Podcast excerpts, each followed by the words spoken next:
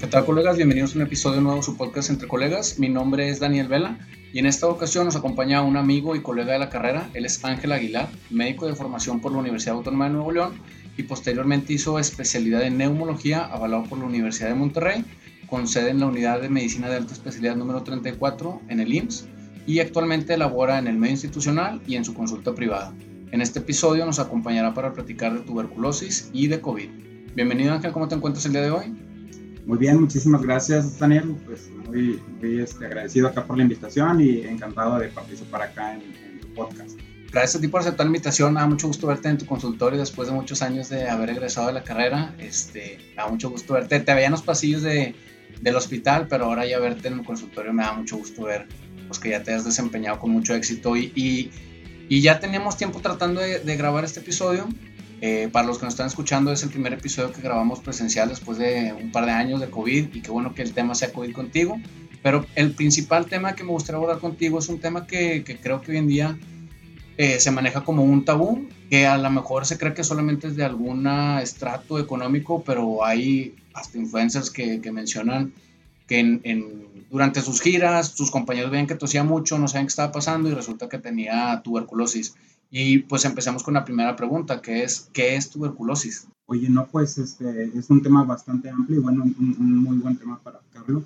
La tuberculosis es una infección, es una infección que da en cualquier parte del cuerpo, que es muy, un dato bastante interesante, pero que tiene una predilección bastante, bastante por el área respiratoria. Eh, es una infección bastante prevalente, tiene muchísimos años de, estar acá en, el mundo con el ser humano y, y uno de los grandes este, puntos ahí es que la infección es, este, abarca gran parte de la población del mundo, en cualquier parte del mundo. Y por ahí platicábamos que esta, esta infección incluso puede estar hasta en un cuarto de la población mundial. También es importante saber que hay algunas fases y ya son cosas que, podemos ir platicando con, conforme vayamos avanzando y platicamos de estas dos áreas. Una infección en general, cualquier parte del cuerpo, pero bastante predilecta por el pulmón, hasta el 90-95% de los casos. Alguna gente relaciona el tema de TB con la vacuna que les ponen a los recién nacidos. ¿Cuál es la diferencia entre la TB pulmonar, para los que no conocen este tema, y la vacuna? ¿La vacuna que les ponen a los recién nacidos cubre este tema o qué es lo que cubre? No, pues aquí tenemos eh, dos cosas bastante separadas o bastante diferentes. Ahí la, la, vacuna que nos ponen a hacer, la BCG, cubre eh, una tuberculosis que se llama miliar, la tuberculosis, perdón, la tuberculosis meningea. La tuberculosis o la infección por tuberculosis pulmonar es completamente aparte, es una, una infección completamente diferente. Es, es una situación de, de, prevenir nada más la tuberculosis en la infancia y la tuberculosis que nos da después en la, en la etapa adulta es, una, es una completamente, un tema completamente aparte, este, que no se puede prevenir. Hoy por hoy no hay una vacuna como tal para, una, para la infección de tuberculosis, al menos la, la pulmonar, ¿no?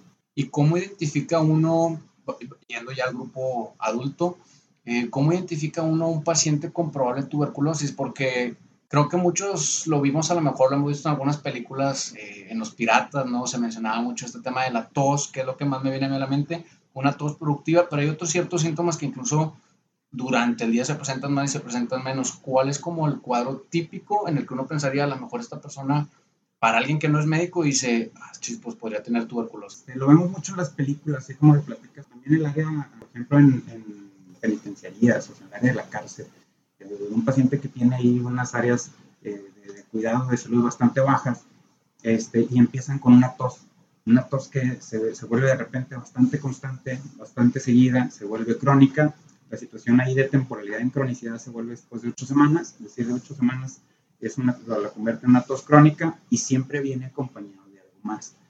los, los, síntomas pivote, así como me lo platicas, uno de ellos es fiebre, la mayoría de las veces vespertina, veces en las tardes, este, sudoración nocturna, se tener ahí que, que, mojemos las sábanas o las almohadas ahí con sudoración, la de predominio por las noches, y después empiezan a acompañar otros síntomas como pérdida de peso, una debilidad bastante marcada, este, y ya en algunos casos bastante avanzados pudiéramos tener sangrado podemos tener tos y tener algo de sangrado. Y con eso son los cuatro o cinco síntomas más, más, más frecuentes.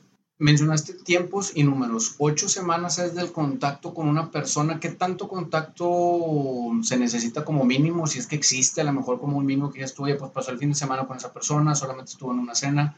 ¿Cuánto tiempo es de exposición? No, realmente no, no es eh, una temporalidad tan corta. si nosotros tuviéramos contacto con una persona en una sola ocasión, en unos minutos, en unas horas, realmente el riesgo es bastante bajo. Eh, cuando se, se, empieza a hacer algo significativo en tiempo de contacto, la mayoría de las veces es con las personas con las que vivimos en casa. Un, un paciente por ahí tiene la infección por tuberculosis y pues bueno, está en un área en donde convive con sus familiares directos, papás, hijos, hermanos, esposos, este, empieza a haber una situación de que aumenta la probabilidad de infección o la probabilidad de contacto. Eh, la mayoría de las veces es al menos dos meses, un mes, es aproximado. Pero así como me lo platicas una cena, un fin de semana, la probabilidad es extremadamente baja. ¿Puede pasar? Pues sí, sí puede pasar, pero realmente, como te lo digo, es muy baja la probabilidad. ¿El contacto es por secreciones? ¿El contacto es por, por la redundancia, por contacto? ¿O es porque la persona se la pasa escupiendo? ¿Cómo uno podría eh, contagiarse? Sí, sí tiene mucho que ver eh, eh, la situación de esas partículas que por ahí uno expulsa al momento de hablar, pero también esas partículas caen al suelo, se empiezan a secar y pudieran levantarse con la situación de aire o movimiento común de, la estancia en en las mismas habitaciones. Entonces, existen esa, ese contacto por el momento de hablar y también al momento de que hablamos, esas partículas que quedan del vacilo en las superficies también pueden levantarse y volver a respirarse o inocularse en otro paciente. Es la dichosa palabra aerolización, aunque mencionan en muchos lugares este, estos vacilos. Sí, sí, sí, se empieza a aerolizar. Es el movimiento que empieza a levantarse desde el área del piso, desde el área de la superficie, de cualquier lugar, y que pueden volver a, a, respirarse y empezar por ahí una infección nueva. En el, volviendo un poquito al tema de los, de los tiempos, más o menos tomaba ocho semanas en lo que la persona eh, a lo mejor tiene contacto prolongado, supongamos estos meses que dices que, que, que, estuvo en contacto con alguien. Empieza con los síntomas, pero mencionaste una serie de síntomas, por ejemplo, el tema de la hemoptisis, o que es cuando tosen con sangre, ¿Cómo cuánto tiempo pasa de que la persona ya tenía la enfermedad a que se presenta este tipo de síntomas como escupir sangre? ¿Ya es muy avanzado? La mayoría de las veces, si tú llegas, un paciente llega contigo y tiene tos con sangrado, tú puedes llegar a pensar que esa infección tiene al menos unos seis meses. Incluso puede ser más tiempo, pero al menos seis meses. La mayoría de las veces es tos. Inicia con una tos tranquila, una tos pues intermitente, pero pues esto se empieza a hacer más frecuente. La mayoría de las veces es seca o irritativa y después empieza a ser productiva, o sea, empezamos a expulsar un poquito de flema y eso empieza a desarrollarse con el tiempo. La infección empieza a hacerse más grande y empezamos a tener otros síntomas como te platicaba la fiebre, la sudoración, empezamos a perder peso. Yo te diría que los síntomas finales serían los del sangrado, tener tos y sangrado, pero no es una regla. Realmente llegan pacientes que, que, su síntoma, su principal síntoma fue el sangrado. Oye, ¿sabes que yo no tengo sudoración, no he perdido peso, no me siento cansado, pero tengo sangrado? Entonces, este, no, es, no es una regla, no es característicamente que se, se, presenten de manera así como te lo platicaba esto y luego esto y luego la tos y luego al final hemotisis, pues no, no es regla. Entonces, todo paciente que tiene sangrado, pues habría que investigar que no sea esto una tuberculosis, incluso sin tener los otros síntomas. Y la siguiente pregunta sería, ¿cómo se identifica un paciente que a lo mejor te refieren eh, con síntomas? ¿Cómo identificas a un paciente que tiene, ven lejos de los síntomas? O sea, supongo que o pasan a hacer pruebas de laboratorio, de imagen o cómo lo diagnosticas?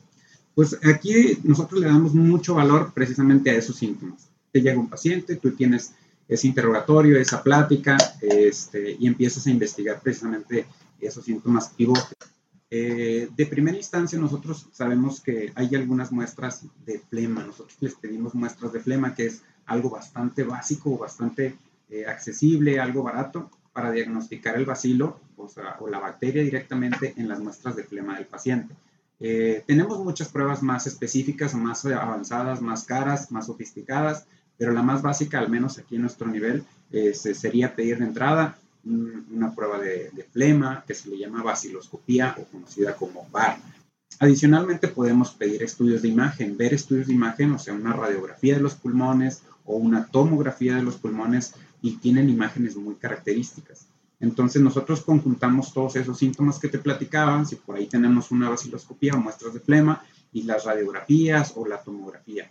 A veces, y bastante frecuente, las muestras de flema salen negativas y eso no significa que no tengamos la infección.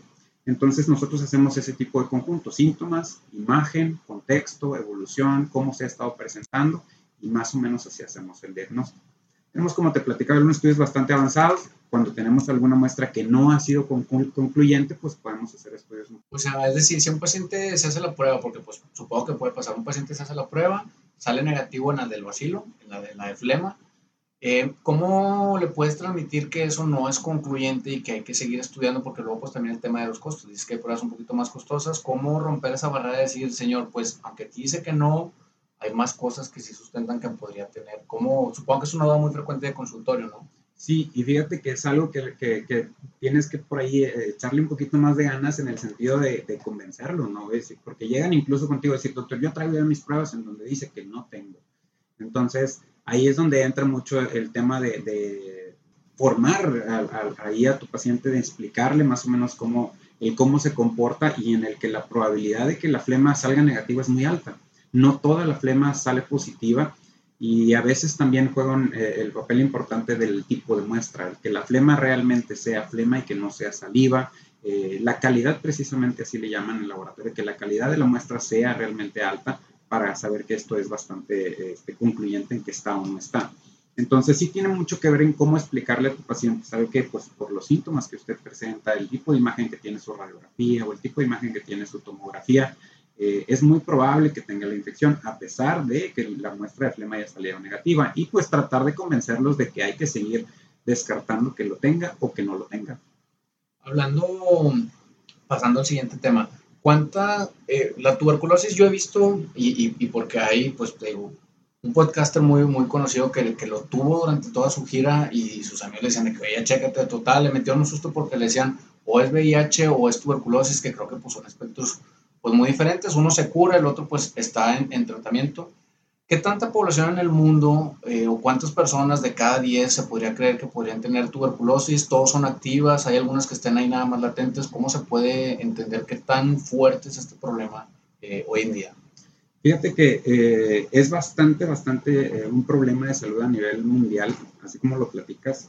Yo les platicaba al inicio que hasta un cuarto de la población mundial tiene la infección, pero tiene una infección en la que se llama latente o pudiéramos decirle dormida una fase en la que nosotros estamos en contacto con el bacilo, pero eso no significa que tengamos una actividad del bacilo o que se esté eh, desarrollando una infección grande. Entonces, esta situación de, la fase dormida o de la fase latente, nosotros podemos vivir con ella y pues si esa se mantiene así en esa fase dormida, pues podemos hacer nuestra vida y hasta ahí y esta fase tampoco se transmite, no es algo que nosotros les estemos pasando a los demás. En cuanto a probabilidad, tenemos que uno de cada diez de esa fase dormida pasará a una fase activa o una fase de reproducción del vacilo. Uno de cada diez. Entonces, ¿qué nos va a dar? ¿Qué nos va a dar la fase activa? Pues ahí tienen muchas cosas que entran en sistemas de defensa o inmunológicos pacientes que tienen algún problema de salud que nos disminuya nuestras defensas, como una enfermedad crónico-degenerativa como diabetes que no esté controlada, o por ejemplo pacientes como ya lo platicabas con una infección por VIH que propiamente per se genera defensas bajas, pues eso nos genera que se pueda llegar a reproducir de la fase latente a una fase activa. Y hay otras cosas que nos generan por ahí defensas bajas. No solamente son enfermedades, sino por ejemplo hay unos prolongados, estrés, eh, o por ahí algunas otras cosas como desvelos, ¿verdad? O no tener un buen hábito de sueño nos puede generar este, defensas bajas que nos puedan reproducir de una fase latente a una fase activa en cuanto a tuberculosis. Y en cuanto al porcentaje total, me decías, es del más o menos en el mundo. O sea, ¿cuánta gente podría esperarse que tuviera algún tipo de tuberculosis? La fase latente sería un cuarto de la población. Mundial. un cuarto de la población en el mundo es un número crudo, es un número fijo, en el cual todos tenemos al menos contacto con ese vacío. Un cuarto de la población mundial tenemos en contacto. Eso eh, no es algo que hayamos hecho mal o que hayamos, no nos hayamos cuidado o que hayamos hecho a lo mejor algo para, para tenerlo, pues no, lo tenemos y, México es, un, es uno de los países endémicos, o sea que vivimos con tuberculosis bastante frecuentemente. Entonces, podemos adquirirlo en cualquier lugar, en cualquier área en donde hubiera estado por ahí algún paciente con la fase activa y que haya quedado el vacío por ahí y que nosotros lo hayamos respirado. Entonces, la mayoría de las veces eh, se mantiene así si nosotros llevamos un buenos, buenos hábitos de salud, como ya te platicaba, una buena alimentación, una buena salud este, en cuanto a descanso, eh, alimentación. La mayoría de las veces esto se mantiene así como una fase latente y no nos da problema. En cuanto a un paciente que ya tenga este padecimiento o esta enfermedad, eh, a mí cuando me tocó estar trabajando en alguna clínica que se daba el tratamiento, que pues les daba los blisters, porque hasta donde yo sé, al menos en México, seguramente es en todo el mundo por el tema de la OMS, el tema del control del medicamento, digo, seguro existe en el medio privado, pero en el medio público es como muy estricto, tanto blister por mes, tienes que ir a, que visualmente alguien supervise el tratamiento. ¿Qué tan difícil es el tratamiento en general hoy en día para los pacientes con TB? Ese es un tema bastante importante y esto es algo que sí quisiera recalcar. La tuberculosis es una infección que se cura hasta en el 95% de los casos. El tratamiento son antibióticos. Ahí el detalle es que los antibióticos deben de ser bastante, bastante específicos, ya están muy bien definidos.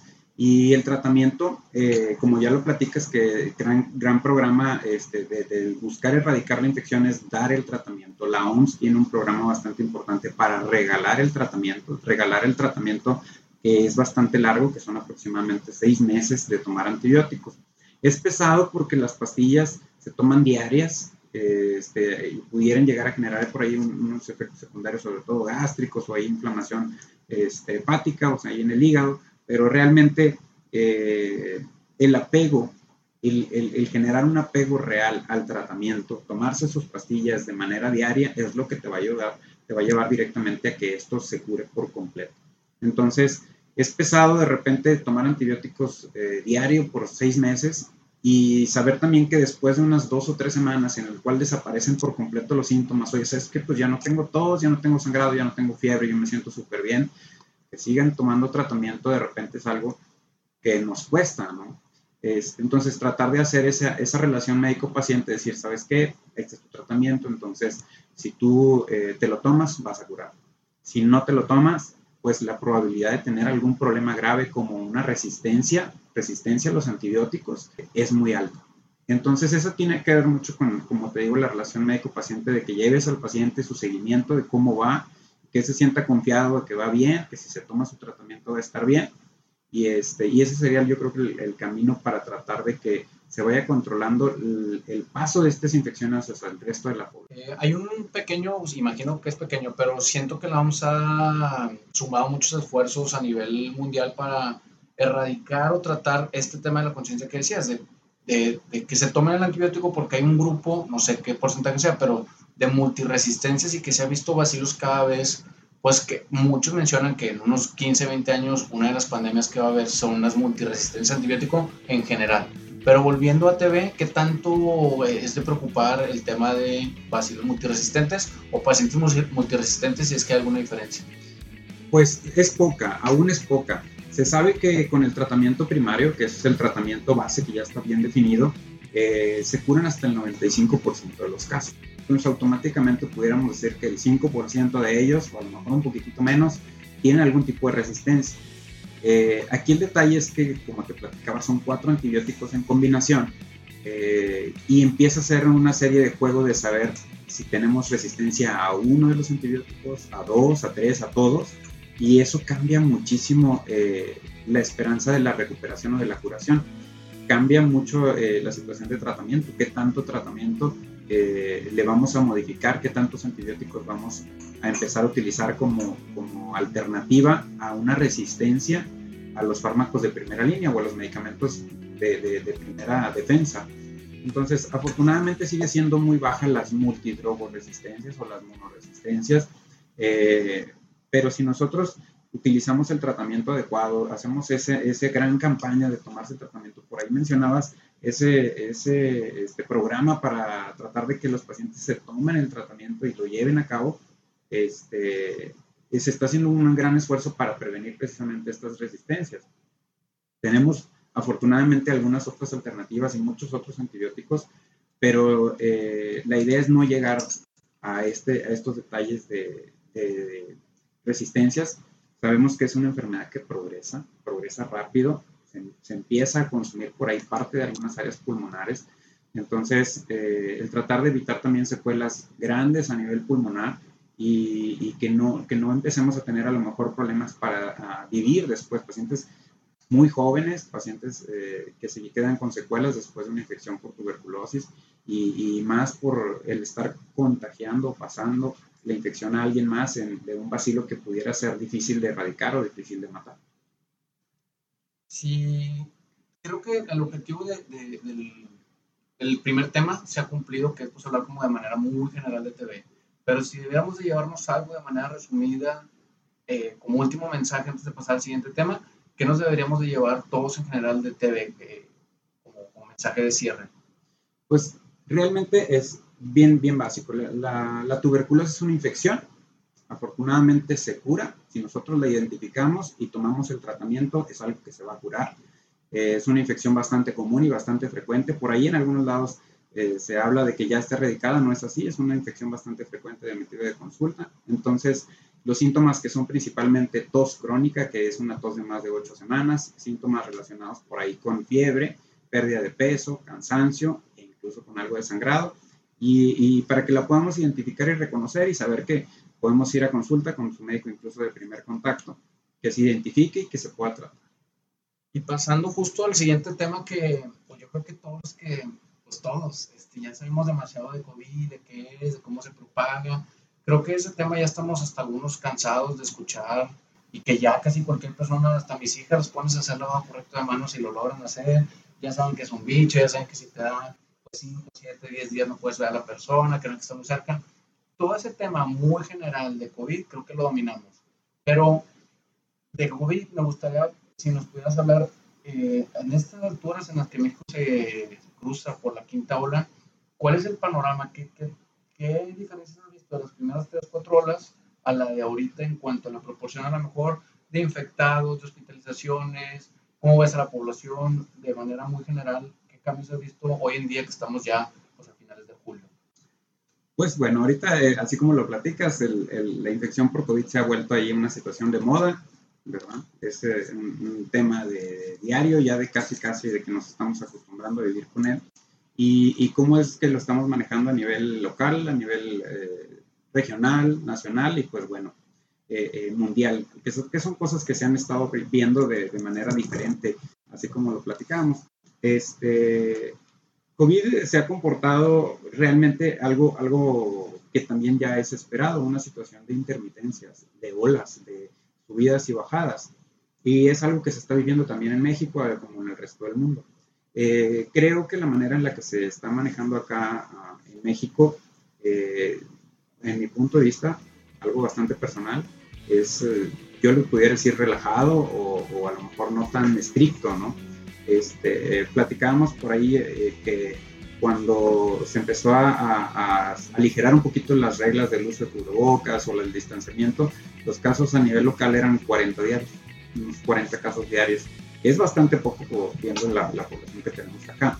Entonces, este, pero conforme fueron avanzando las semanas, empezamos a ver un nuevo repunte y que es la actual ola que estamos viviendo. Estamos viendo casos de entre 3.500 y 4.000 casos diarios. Y a pesar de eso, no hemos eh, actualizado por ahí lo que antes se utilizaba como los semáforos. Este, no se ha actualizado, no se ha vuelto a utilizar cubrebocas de manera obligatoria en algunos espacios. Este, y, afortunadamente el comportamiento hospitalario o el comportamiento de las infecciones graves se ha reducido bastante. Se, redujo mucho en comparativo como eh, algunas de las olas anteriores, por ejemplo la de hace año y medio en enero de, del 2021 y, afortunadamente los hospitales se han mantenido bastante eh, cómodos en el sentido, por decirlo de alguna manera, que no están saturados, no es una situación al menos ahorita de alarma. Sí han aumentado los casos de pacientes hospitalizados, pero la mayoría de ellos han sido en pacientes que no se vacunaron. Los pacientes que están en hospital ahorita, que por ahí traen infección, la mayoría de ellos no se vacunaron. Eh, la gran diferencia de esas eh, olas anteriores o de esas saturaciones anteriores definitivamente las dieron eh, las campañas de vacunación. La vacunación vino a revolucionar o vino a hacer ese gran cambio de contención, de contener eh, infecciones graves y también de su fatalidad, o sea, de la mortalidad que está teniendo o que tuvo en su momento el año pasado la infección. También creo que en, en, parte, yo no soy el experto, pero también el, el, tipo de variantes, porque pues antes el, el temor en alguna hora tocó que era muy fuerte con los niños, hoy en día pues los niños este, la están sobrellevando un poco más fácil, los no vacunados, eh, porque pues también inmunidad de rebaño tuvo que, supongo, tuvo que algo que ver, y, que hoy en día pues ya los niños hacen su vida cotidiana también y para los que nos escuchan fuera de Nuevo León, pues los números que mencionamos son, son de, de Monterrey, Nuevo León, de, de, la población. Ahora, esos 4.000 también son los oficiales porque también hay muchas farmacias, muchas pruebas, muchos lugares que a lo mejor ni se censan porque hoy en día yo conozco demasiada gente activa con COVID y que también ha cambiado eh, la cantidad de días incapacitados y demás. Y, y bueno, la siguiente pregunta sería, que es una motivo de consulta súper frecuente en medicina general y supongo que en especialidad también. En cada plática que yo salgo social que no sea con médicos, pues te preguntan, oye, es que pues quedé con esta tosecita, algunos dicen, no, pues yo a partir de que me dio COVID, todos los días me levanto con mucha flojera, ya no siento la misma vitalidad y llevo, no sé, seis meses así. ¿Cuáles son como los motivos más frecuentes que te mencionan la, los pacientes con COVID o con secuelas o, el, el, grupo de población que ve un neumólogo hoy en día? es, fíjate que es bien importante y bien interesante que, que por ahí ahorita el motivo de consulta más grande es tos. El tener una tos después de la infección es una de las cosas que estamos viendo bastante frecuente. Pero también es bien interesante que te platique, platicarle a todos que la infección es una infección sistémica, o sea, una infección de todo el cuerpo. Por ahí nosotros lo relacionamos bastante al sistema respiratorio y pues realmente son la mayoría de los síntomas. Pero la infección es una infección que puede dar en cualquier parte del cuerpo. Eh, los síntomas neurológicos, síntomas oculares, síntomas gastrointestinales. Hay pacientes que tienen exclusivamente síntomas gastrointestinales. Por ahí lo platicamos con algunos colegas gastros. Oye, ¿sabes qué? Este, síntomas exclusivamente eh, diarrea, dolor, dolor abdominal, cólicos, etcétera, y resulta que era una infección por COVID, ¿verdad? Y que no tenía ningún tipo de relación con una infección respiratoria. Eh, ahorita, así como lo platicas, hay pacientes que tienen muchos síntomas neurológicos, mareo, vértigo, sensación de fatiga o poca atención o memoria ahí un poquito distorsionada, este, porque son, como te digo, eh, infecciones respiratorias no solamente, sino infecciones neurológicas, infecciones de otros, de otros órganos. Y, este, y bueno, regresando por ahí al, motivo, pues sí, vemos mucha tos. Una tos que es bastante irritativa, una tos eh, molesta, eh, constante y, y, que de repente se vuelve ya de repente muy larga, ¿no? Oye, semanas con tos después de la infección y que nos llega, nos llega a pensar, decir, oye, pues puede ser que haya quedado con algún tipo de secuela, con algún tipo de cicatriz, con algún tipo de problema respiratorio, mis pulmones estarán bien. Es el motivo más grande que vienen acá con nosotros. Pasan una infección, la mayoría de ellos leve, una infección que no, que no fue muy grave, que no nos llevó a hospital, que no necesitamos oxígeno por ahí, pero que después de eso empieza esa tosecita molesta y que, que incluso ya empieza a molestar ahí a los demás, no solo también al paciente de lo cansado, y ya después todos me empiezan a voltear a ver medio feo y decir, oye, ¿sabes que este trae una infección todavía? Y pues bueno, eso es motivo de, consulta, ¿no? Vienen por acá y pues quiero, quiero saber qué es lo que tengo y si tengo este, alguna secuela, alguna cicatriz, pues tratarla, ¿no? Tratar ahí la, situación pulmonar. Eh, sí se vuelve muy incómodo, fíjate, yo digo, porque también entra el diagnóstico diferencial de o la, la época en la que nos encontramos de, de, la tos alérgica, ¿no? Porque empiezan las alergias, luego no sabes si es alergia o es COVID o si está tos por alergia. ¿Cómo diferenciarla? ¿Le das tratamiento alérgico y el que es secuela de COVID no responde o, o, los tratas sintomatológicamente prácticamente igual los alérgicos? ¿Cómo es el abordaje sin entrar a, a, temas de qué medicamento y demás, pero el abordaje es parecido o cómo, cómo se maneja este tipo de pacientes? Fíjate que eh, el paciente que más tos irritativa o más de secuela tiene es el paciente ya de por sí alérgico pues es el paciente que ya se conocía que en primavera o en cambios bruscos de temperatura por ahí en otoño invierno eh, tienen tos o tienen algo de congestión nasal. Bueno, esos son los pacientes que más tos se quejan del post-COVID. Tienen infección respiratoria y se quedan con esa tos. Son pacientes que ya de antemano se conocían con alergia. Entonces, por ahí eh, también pues, lleva mucho el, el, interrogatorio, el preguntar sus antecedentes, el preguntar cómo se ha presentado y pues bueno, gran pivote pues es que cursaron con infección tipo COVID. Entonces, el tratamiento la mayoría de las veces es sintomático, tratar de eh, explicar que esto es una situación que es temporal, que es pasajera, que sí hay cosas que nos van a ayudar a reducir bastante el tiempo eh, de síntomas y que algunas otras van a quedarse con nosotros un buen rato, pero que a pesar del tratamiento o sin tratamiento, esto la mayoría de las veces desaparece. Es una situación, por eso te platicaba, temporal o pasajera. El problema es que hay quienes tardan, tardan más tiempo que otras. Entonces, eh, es una situación, pudiéramos decirlo, bastante benigno, molesto, pero benigno a final de cuentas. Si nosotros no damos tratamiento y damos algo sintomático o algo para cortar, con eso va a ser suficiente y la tos tenderá a, desaparecer. Antes de las preguntas finales respecto a COVID, ¿algo más que se nos escape de estos dos temas de, de cómo está actuando hoy en día COVID y las secuelas? ¿Algo que se nos está escapando de eso? Pues realmente el, el, empieza a ser un poquitito, a lo mejor tomando el, el, cómo está actuando el COVID, así me lo platicabas de las variantes. Hay algún un, predominio, a lo mejor recordaremos al principio el pérdida de olfato y gusto. Ya no se presenta tanto, ya es una situación que está extremadamente rara. Ahora es una situación un poquito más eh, dolor de garganta, a lo mejor un poquito más de tipo una gripa de invierno. Ahorita que estamos en verano, este, se presenta así, algo que no era tampoco que estábamos viendo de manera tan constante. Entonces tienen algunas variantes, tienen algunos, algunos síntomas que son diferentes de una a otra.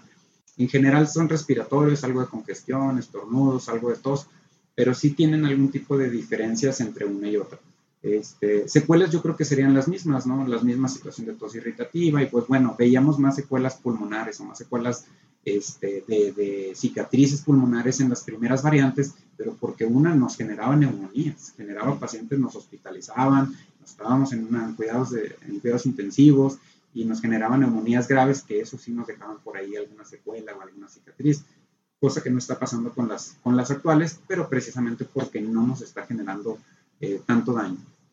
Y la recomendación y pregunta sería, ahorita que está eh, pues muy fuerte la ola de COVID, la recomendación sigue siendo 5 o 7 días de aislamiento. ¿Cómo se manejan las familias? Por ejemplo, eh, experiencia personal. A Carmen le ha dado dos veces COVID. De un día para otro se ha levantado pues terrible, ¿no? Y, y pues nosotros dormimos juntos. En esta última estuvimos de vacaciones juntos con las niñas y pues obviamente cada quien se aisló y a nadie le dio COVID. Esa seguro también es una pregunta muy constante. Todos se tienen que hacer pruebas, se tienen que hacer pruebas de nuevo los 5 o 7 días, porque aunque es un tema que se ha platicado yo creo que dos años interminablemente, son preguntas de, de, motivo de consulta bien constantes. Me tengo que volver a hacer la prueba, me tengo que aislar, ¿por qué no le dio?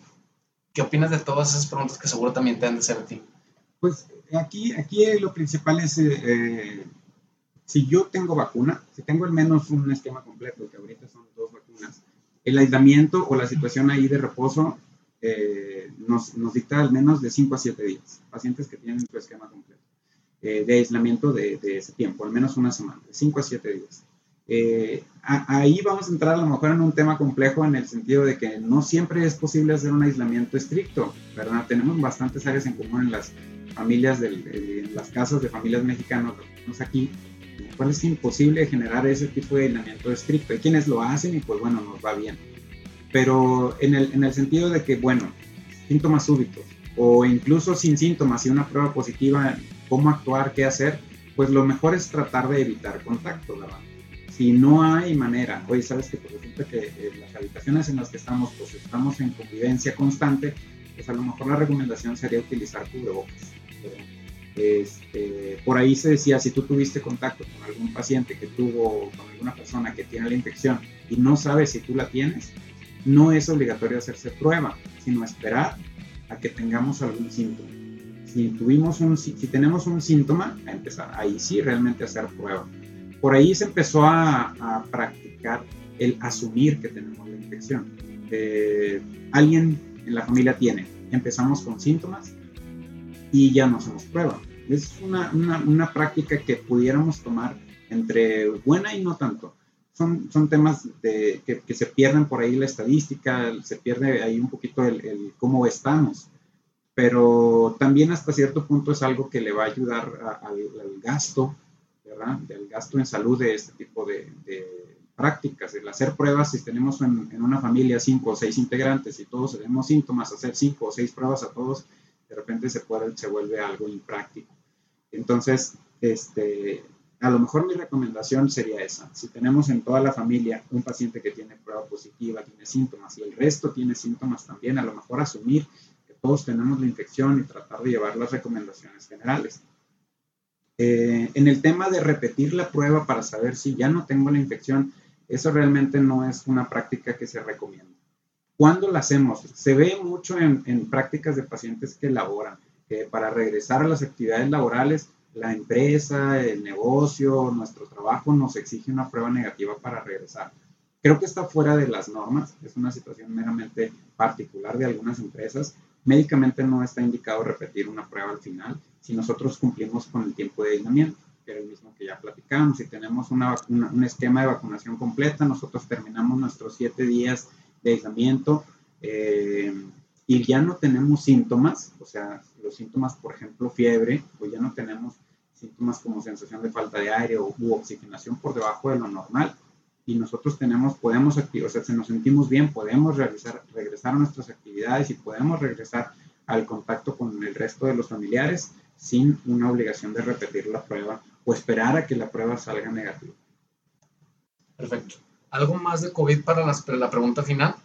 ¿Con lo que quieras cerrar respecto a COVID? Pues realmente es, eh, eh, llevar eh, las, las, indicaciones por ahí que el gobierno nos hace, realmente toda la Secretaría de Salud y todas las áreas de salud que nos el uso de cubrebocas, nuestro lavado de manos, tratar ese distanciamiento social, tratar de proteger a las personas que por ahí pudieran ser más vulnerables con alguna infección o con alguna enfermedad pulmonar propia o con alguna otra cosa que, que genere defensas bajas, pues tratar de, es, de cuidar a esas, eh, esas personas. Hacer mucho hincapié en la vacunación, tratar de completar nuestros esquemas y saber que realmente se ha identificado y se ha comprobado que nos ha ayudado bastante a contener esta, esta pandemia. Yo creo que en ese sentido sería la recomendación, no dejar de vacunarnos, completar nuestros, nuestros esquemas, tratar de llevar eh, el aislamiento a lo, a lo, más cómodo posible, utilizar nuestros cubrebocas y no salir también de lo, de lo cotidiano. Este, prácticamente yo creo que sería eso. Ahora, si tenemos algún síntoma pivote, a lo mejor ahí sí sería importante eh, una valoración por un experto, sobre todo en síntomas graves como fiebre persistente. La fiebre persistente es un, un, síntoma, un signo que debemos de tener mucho cuidado, sobre todo en pacientes niños o pacientes adultos mayores que genera deshidratación, o a lo mejor en no tan adultos mayores, pero que la fiebre persistente nos puede debilitar bastante. Y el otro síntoma serían oxigenación por debajo de lo normal. Si nosotros empezamos a ver que tenemos oxigenaciones por debajo de 94, 93, son, son signos de que hay algún problema por ahí. La mayoría de las veces son este, hasta ahí, no baja más, pero si vemos que esto continúa bajando, sí sería bueno que alguien nos, nos revisara, nos diera por ahí alguna orientación o incluso algún tratamiento más especializado dentro de hospital, etcétera. Yo creo que esas serían las dos cosas más, más, más importantes para, para identificar. Bueno, la pregunta final, no obligada a responder. Eh, ¿Qué te motivó a estudiar medicina? ¿Recuerdas en qué momento de tu vida dijiste, va, quiero ser médico? Fíjate que fue en la prepa. Yo en la prepa, bueno, en la prepa a lo mejor es el más, el más este, eh, consciente, pero pues cuando estaba niño yo decía, eh, y le platicaba a mi mamá que yo iba a ser eh, doctor de niños. Yo decía que iba a ser pediatra, no decía pediatra, pero decía yo quiero ser doctor de niños. Este, no lo decía a lo mejor con tanta visión, lo volví a retomar en la prepa, un tema que me gustó mucho, y este, y ya no lo solté. Ahora, yo terminé la prepa y no sé si esto se deba decir, pero yo, yo estudié otra cosa antes, estudié por ahí una ingeniería, no la terminé, claramente. Este, pero sabes que me hizo cambiarme cuando yo empecé a notar gente que estudiaba, estudiantes de medicina, veía lo que ellos estaban haciendo, los temas que traían. Entonces yo decidí terminar por ahí este, de, estudiar la carrera de ingeniería y me cambié. Pues me cambié, continuó este, el área de la medicina y, luego después, pues bueno, el área de la especialidad. Y la verdad es que bastante contento. Me gusta mucho lo que hago, sin, sin dejar de, de, también de gustarme el área de ingeniería o el, el, área mucho de muchas cosas bastante técnicas. Entonces, pero sí, por ahí de la prepa yo creo que fue cuando tomé la decisión y, este, y me ayudó bastante irme a otro lado para saber que, que a lo mejor mi camino era, era por el área de la salud y bastante contento.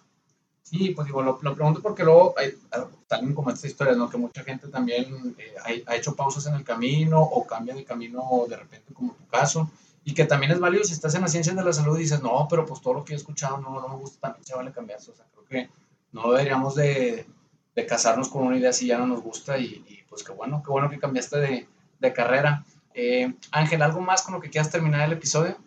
Pues nada, agradecerte, gusto volvernos a ver, sí, nos vemos ahí en los pasillos, nos saludamos, somos bastante buenos amigos y este, me da gusto que nos vamos a ver, que estemos acá, bienvenidos a quieras y cualquier cosa, este, a tus niñas, que, nos seguimos ahí, tenemos eso en común, que ambos tenemos dos niñas y este, es algo que, que yo por ahí siento de repente que, tenemos bastante relación porque yo veo este, cómo te llevas tú con ellas, cómo va la relación con ellas, eso es algo bastante bonito. Este, yo también me llevo muy bien con, con, niñas que son un poquito más pequeñas que las tuyas. Este, deberíamos de coincidir un poquitito más, darlas por ahí y este, continuar la relación de amistad que tenemos. Claro, sí, sí, sí, sin duda que sí, por eso coincido bastante contigo y Carmen que, que pues también te, te, tiene bastante aprecio, tanto por la especialidad, porque somos colegas y demás, y sí, porque pues bueno, tener dos hijas cambia bastante el panorama de la vida. Eh, muchas gracias por abrir las puertas de tu consultorio. A todos los colegas que han llegado hasta este punto, les agradecería que compartieran este episodio en sus redes sociales para crecer la comunidad y llegar a más personas. Hemos llegado hasta aquí. Nos vemos la próxima semana a seguir viviendo nuestra misión.